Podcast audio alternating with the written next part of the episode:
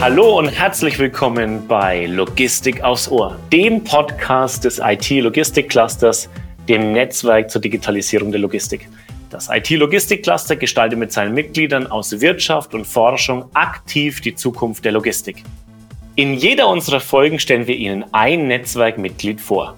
So bekommen Sie Wissen aus erster Hand zu neuen Technologien und deren Einsatz im Logistikalltag. Mein Name ist Sebastian Wittmann und heute zu Gast Herr Günes von Intranav. Hallo. Schön, dass Sie da sind und schön, dass Sie sich Zeit für uns nehmen. Wenn Sie gleich zu Beginn bitte einfach mal kurz erzählen, was denn Intranav so treibt und was Ihre Rolle in der Firma ist. Gerne. Also Intranav ist äh, ein Anbieter für echtzeitbasierte Ortung in der Produktion und Logistik.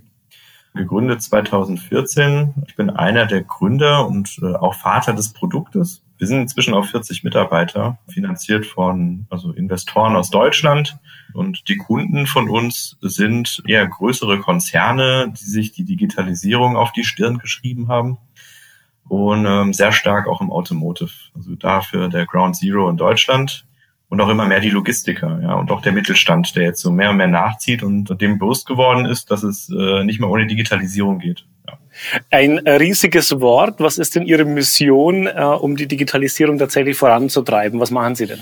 Also wir fangen eigentlich in einem sehr fundamentalen Thema an. Das ist äh, der digitale Zwilling. Alles, was ich digital steuern will, muss ja irgendwie auch abgebildet werden. Ja, das kann die Palette sein, die digital in ein System übertragen werden muss und auch der Gabelstapler, also alle Teilnehmer, die zum Beispiel in einem Prozess äh, involviert sind. Äh, und das kann dann zum Beispiel sein, dass wir die Daten erheben von gewissen Sensorwerten, Temperatur äh, oder auch ganz speziell bei uns als Schwerpunkt die Position, also die präzise Ortung des Objektes bis auf zehn Zentimeter genau.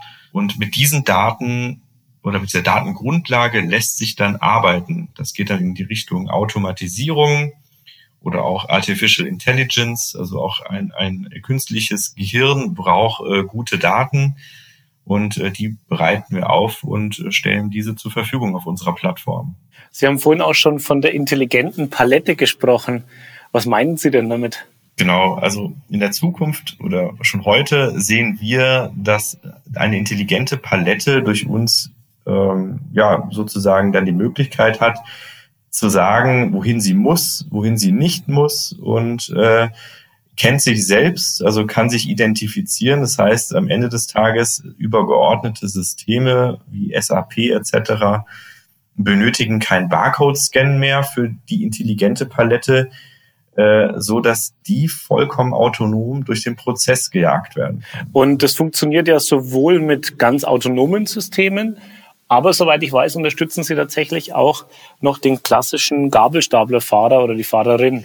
Genau, also der Gabelstapler heute kriegt von uns die Information, wie er am effizientesten von A nach B kommt, wie er die Transportaufträge so abarbeitet, dass es äh, kostenoptimiert ist ähm, und auch die Fehlervermeidung da ganz groß geschrieben ist. Das ist so der erste Schritt, den wir da tun. Und im nächsten Schritt natürlich immer mehr mehr die äh, autonomen Fahrzeuge, also die AGVs oder FTS, wie man das nennt. Wir sehen ja, dass äh, die produzierenden Unternehmen immer mehr sich mit dem Thema ja, auseinandersetzen und verschiedene Hersteller in die Fabrik implementieren. Das Thema ist ja, dass äh, zum Beispiel große Automotive OEMs äh, sich nicht nur für einen Hersteller von autonomen Fahrzeugen, also Transportmitteln, festlegen werden, sondern ähm, verschiedene Mix-Varianten fahren werden. Und äh, wichtig da ist es, äh, dass man sozusagen diese verschiedenen Hersteller orchestriert und mit Hilfe unserer Software dann auch wie den Gabelstaplerfahrer optimiert äh, anweist. Das heißt, ähm, welches autonome Fahrzeug wird für welchen Transportjob benutzt, und äh, welches Fahrzeug fährt jetzt nach B, welches nach C und welches darf überhaupt welchen Job durchführen. Ne? Das heißt, jemand wie VW wird sich jetzt wahrscheinlich nicht an einen Hersteller binden, weil sonst macht man sich wahrscheinlich auch abhängig, sondern die haben dann meinetwegen drei oder vier Hersteller von unterschiedlichen äh, Fabrikaten auch. Das heißt, da können äh, vier oder fünf verschiedene Fabrikate an Gabelstaplern zum Beispiel oder Ameisen durch die Gegend fahren und die haben alle unterschiedliche Systeme und das macht wahrscheinlich auch relativ schwierig. Was bieten Sie denn da für eine Lösung an, wenn die alle unterschiedliche Systeme haben? Der Ursprung von dieser Idee ist ja, dass, dass jeder Hersteller natürlich seine eigene Software verkaufen möchte und sich gegenüber der Konkurrenz möglichst, äh, möglichst abschotten möchte. Ähm, jetzt im Zuge von der sogenannten VDA 50-50 Schnittstelle, also da hat der Verein der deutschen äh, Automobilindustrie einen, glorreichen Fortschritt, äh, Fortschritt geleistet, indem er es gesagt hat, also alle Hersteller müssen offene Schnittstelle haben. Ähm, da bieten wir dann obendrauf sozusagen unsere Intranav IO Fleet Management Software an, mit der es dann möglich ist oder möglich gemacht wird, ähm, herstellerunabhängige Flottensteuerungen zu betreiben. Ja, also dieses Fleet Management ist dann nicht nur auf einen Hersteller äh, zugeschnitten, sondern bildet die ganze Palette sozusagen ab. Haben Sie da ein Beispiel auch für uns? Wir haben jetzt zum Beispiel den Kunden Wacker Neuson, der äh, Radlader herstellt und was wir dort tun, ist, wir tracken die Montagegestelle. Diese werden ja dann zum Teil von Menschen oder auch von autonomen Fahrzeugen geschoben. Und was wir hier möglich gemacht haben, ist, dass komplett auf das manuelle Scanning äh, verzichtet werden kann. Das heißt, äh, dieses Gestell wird durch den Prozess gejagt und identifiziert sich somit selbst und verbucht sich immer in den weiteren nächsten äh, Produktionsschritt. Ähm, und das macht den Betrieb sozusagen flexibler, aber auch unanfälliger für Fehler. Denn es wird erkannt, ähm, ob sich dieses Objekt überhaupt in dem Prozess befinden darf. Und wenn das passiert, also wenn ein falsches Gestell in einem falschen Prozessschritt ist oder ein Prozessschritt oder ein Qualitätsschritt äh, überspringt, dann blockiert unsere Software sozusagen diesen Prozess und weist den Operator darauf hin, dass hier ein Fehler vorliegt. Okay, ganz interessant. Genau, bei wem schlagen denn die Daten dann eigentlich auf? Also wer hat denn dann den Nutzen und wer bekommt diese Warnung denn dann? Genau, wir versuchen schon äh, mit Hilfe unserer Software die Daten für die entsprechenden Interessengruppen zu individualisieren. Das heißt, äh, der Mann am Band äh, oder am Montageband sozusagen hat eine ganz andere Ansicht wie der Operator oder der, der Schichtleiter. Ähm, das können dann Informationen sein, wie zum Beispiel, wie viel ähm, Fehler hatte ich in dieser Schicht oder warum habe ich hier Probleme mit den Durchlaufzeiten. Äh, dann natürlich in der Summe für den Produktionsleiter die Informationen, also wie war ich in der Historie und wie ist die Trendentwicklung in die Zukunft. Und diese äh, Informationen zeigen wir dann zum Beispiel in Form von Diagrammen und Graphen und Auswertungen an. Und ähm, noch ganz interessant, weil Sie gesagt haben, äh, Sie haben geschaut, dass die Scan-Vorgänge quasi wegfallen. Woher weiß denn aber dann die Palette, dass sie die Palette ist und wo sie sich gerade befindet? Das ist dann mit Hilfe von unseren kleinen Sensoren, die dann die Position übermitteln. Diese kleinen Sensoren, die sind ungefähr so groß wie eine Streichholzschachtel, die werden angebracht an das Objekt. Die senden dann ein Ultra-Wideband, also UVB, das ist äh, eine neue Funktechnologie, senden dieses Signal ab, mit dem wir dann wirklich auf 10 Zentimeter genau feststellen können, wo sich diese Palette befindet.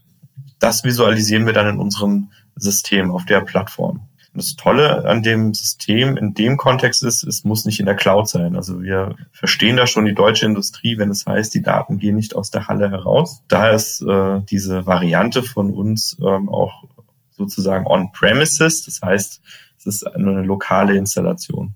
Also das heißt, ähm, selbst wenn ich jetzt dann nicht möchte, dass meine Daten irgendwo draußen gehen, schaffen Sie Lösungen, damit es im Haus dann quasi auch bleibt. Genau, ja. Können Sie uns noch ein bisschen was ähm, dazu erzählen, was sich hinter der Wortschöpfung Intralytics verbirgt?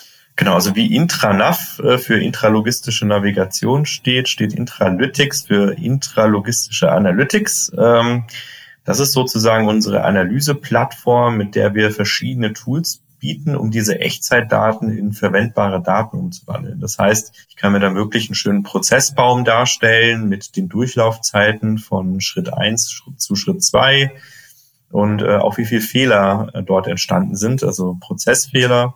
Ich kann auch sozusagen so eine Ist-Soll-Abweichung äh, anzeigen und äh, auch Spaghetti-Diagramme. Das sind dann diese, äh, wie, wie man das da aus der Formel 1 kennt. Man sieht dann ganz genau, wie sich das Objekt durchbewegt hat oder auch Heatmaps, wie man es aus dem Fußball kennt, ähm, mit diesen Flächen, die dann Indi Indikatoren sind für Standzeiten. Also wo ist sehr, sehr viel passiert, wo ist eher weniger passiert, ja? Mhm. Wo habe ich viel Aktivität, wo wenig? Warum habe ich an den Stellen, wo ich wenig äh, Aktivität geplant habe, auf einmal viel Aktivität? Das kann dann zum Beispiel daraus resultieren, dass man gewisse Staubildungen nicht berücksichtigt hat. Äh, und das ist ein wichtiges Feedback für den, der plant, weil ähm, er, er simuliert praktisch nur an seinen eigenen Tools und wir liefern ihnen dann die tatsächliche Wahrheit. Ja. Ähm, damals waren da immer die Berater mit den Stoppuhren oder die Werkstudenten, ja, und äh, wir haben das praktisch jetzt per Klick auf einen Schlag äh, darstellbar gemacht mit Intralytics. Ja, schönes Bild. Also das heißt, ähm, ich kann in Echtzeiten auch wirklich schauen, ob die KPIs, so wie ich sie geplant habe, tatsächlich auch ähm, wirklich stattfinden. Weil wenn ein Band stillsteht oder wenn ich ein falsches Teil äh, irgendwo einbaue, dann kostet das ja äh, quasi sekündlich oder minütlich richtig, richtig ähm, Geld im Betrieb, ja. Absolut. Und ein Kunde, bei dem das wirklich sehr stark ins Gewicht fällt, ist tatsächlich jemand, der Flugzeuge betreibt. Da ist natürlich die Standzeit auf dem Flughafen sehr teuer und wenn so eine Turbinenwartung aufgrund der Suchzeiten von den wichtigen Teilen zu lange dauert, weil da irgendjemand die Teile verstanden hat, dann äh, geht das natürlich ins Immense. Ja, und da ist es dann wiederum sehr spannend. Das heißt, der Techniker, der gerade am Flugzeug die Wartung übernimmt, äh, der kann quasi auf seinem Dashboard in Echtzeit schauen, wo ist denn jetzt mein Spezialwerkzeug, um tatsächlich auch die Maschine zu warten. Genau. Exakt. Äh, heißt es, der hat dann ein Tablet in der Hand oder äh, hat er einen Laptop? Also wie kriegt er das angezeigt, dieses Dashboard? Im einfachsten Fall auf dem Smartphone. Und ähm, dann ist es natürlich webbasiert. Ich kann das auf dem PC anzeigen lassen oder auf dem Tablet. Dann äh, noch eine Frage mal weg von äh, Ihren äh, Produkten und zwar, wie sind Sie denn zum IT-Logistik-Cluster gekommen und warum sind Sie denn da dabei? Genau, wir hatten geplant, im, Frühjahr auf die Logimat zu gehen, dort im Gemeinschaftsstand mit dem IT- und Logistik-Cluster. Das hat jetzt leider nicht stattgefunden, aber das äh, was uns natürlich angezogen hat, war die gemeinsame Plattform. Ja, wir sehen die Plattform relevant, um den Austausch mit potenziellen Kunden aufzubauen ähm, und auch Interessensgleichen und äh, natürlich dort auch die, die Weiterbildung sozusagen, ja, ähm, dass man Informationsaustausch betreibt, sich über Trends unterhält und auch äh, vielleicht andere Firmen trifft, mit denen man dann gemeinsame Opportunities angehen kann. Wir haben beide im Vorgespräch schon mal einen Blick in die Zukunft gewagt und mir ist die Kinnlade runtergefallen, weil ich die Verbindung nicht herstellen konnte. Äh, nehmen Sie doch mal unsere Zuhörerinnen und Zuhörer mit. Wo sehen Sie denn die, äh, die Zukunft der Logistik? Ja, die Zukunft der Logistik ist sehr autonom, also selbstdenkend. Das heißt, ich kann mir sehr gut vorstellen, wie eine künstliche Intelligenz auf Basis von Social Media Daten ähm, zum Beispiel vorstellen, also sich, sich überlegen kann, okay, da ist eine Pandemie, die ausgebreitet, äh, die sich ausbreitet in einem gewissen Tempo. Also bevorrate ich schon mal Klopapier oder Masken in gewissen Lagern oder äh, Logistikzentren, um einfach dann später diesen Demand, ähm, der da stattfinden wird, zu bedienen. Ja? Also die, die selbstdenkende, selbstlernende, selbsthandelnde Logistik ist das, was uns äh, ziemlich sicher in der nächsten Zukunft konfrontieren wird. Ja? Das ist äh, das, was ich mir vorstellen kann. Also das heißt, wenn äh, in, äh, auf einem Kanal wie Instagram oder äh, Facebook äh, häufig das Wörtchen Marke so und so und T-Shirt fällt, dann lernt quasi dieses System, oh, das ist jetzt quasi der absolute Trend ähm, und da sollte ich doch jetzt mal schauen, ähm, dass ich demjenigen, der es herstellt, auch vielleicht sagt, Mensch, du brauchst jetzt bald ähm, neue T-Shirts und wir würden die gerne von A nach B für dich liefern. Ähm, und das weiß dann das System schon vorher, bevor es vielleicht sogar der Produzent weiß. Genau, genau. Vielleicht ist das auch so der Tipp für die Unternehmer, die an morgen denken dass man vielleicht äh, gewisse äh, Aufmerksamkeit, also äh, auf Influencer setzt ähm, und die Software dann natürlich, genau wie Sie sagten, äh, dann die Sprach- oder Textnachrichten durchscannt nach gewissen Keywords, was weiß ich, äh, wenn jetzt, äh, da gibt's ja gewisse Beauty-Instagrammer, die dann ähm, Parfums bewerben und äh, sobald das Wort fällt, kann es ja sein, dass auf einmal 500 Stück bestellt werden dass die dann auch rechtzeitig irgendwo auf Lager gelegt sind. So. Haben Sie sonst noch einen äh, Tipp, was ich denn jetzt tun kann, äh, wenn ich mich mehr um die Digitalisierung beziehungsweise die Digitalisierung meiner äh, Logistik oder Intralogistik kümmern möchte? Ja, ich denke, dass jedes Unternehmen äh, seinen eigenen Schlachtplan erstellen muss. Und ähm, dazu gehört auch die Frage, was kann passieren, damit ich morgen auf einmal nicht mehr auf der Bildfläche bin? Ähm, so nach dem Prinzip Nokia. Ja, Nokia war auch nach einem Jahr auf einmal weg, nachdem das iPhone, äh, ich sag mal, announced wurde. Und äh, das Gleiche kann ja passieren. Ja. Das, es wachsen immer mehr und mehr digitale ähm, Transportplattformen aus dem Boden. Und äh, man sollte sich mal mit diesen auseinandersetzen, ja, inwieweit man das natürlich als Chance nutzen kann. So ganz nach dem Prinzip Amazon, ja, die ganzen Marketplaces werden konsolidiert. Äh, und, und was ist so das äh, Asset oder welche Daten äh, muss man zur Verfügung stellen für die Zukunft oder sollte man im Petto haben für diese digitalen Plattformen, damit man dort nicht von irgendeiner kleineren Konkurrenz auf einmal abgehängt wird. Ja, das passiert ja relativ schnell. Also die die disruptive Energie ähm, der jungen Köpfe ist natürlich existent. Ja, das äh, muss man natürlich immer als gestandener Unternehmer im Blick behalten. Also das heißt, wenn ich jetzt noch nicht äh, an meinen LKWs einen GPS-Sender oder Tracker habe, dann äh, könnte mir das in vier, fünf oder vielleicht auch äh, schon in weniger Jahren äh, tatsächlich das Geschäft, Geschäft auch gefährden, ja, weil vielleicht die ähm, andere junge Player auf den Markt kommen oder vielleicht auch aus einer ganz anderen Industrie kommen, ähm, die ganz anders mit den Daten äh, umgehen können, die Daten ganz anders verwerten können und Vorteile für den Kunden liefern, die ich dann einfach auch auf, auf einmal nicht mehr liefern kann auch. Genau. Also man muss sich natürlich die Frage stellen, welche Daten können für den Kunden interessant sein oder für die Prozesse der Zukunft. Ähm, das sind dann natürlich Lokalisierungsdaten, also Ortungsdaten, Zustände oder auch ähm, Zielkoordinaten. Das, das äh, kann natürlich alles da sein oder Sensordaten. Und man muss sich dann die Frage stellen, was kann in der Zukunft interessant sein für den Kunden? Wo entwickeln sich die Trends hin und äh, was müssen wir tun, um diese Daten strukturiert bereitstellen zu können? Super, ähm, schon mal ganz herzlichen Dank. Ähm, wenn ich jetzt als Zuhörerin oder Zuhörer Interesse bekommen habe an Intranav, an wen darf ich mich denn wenden?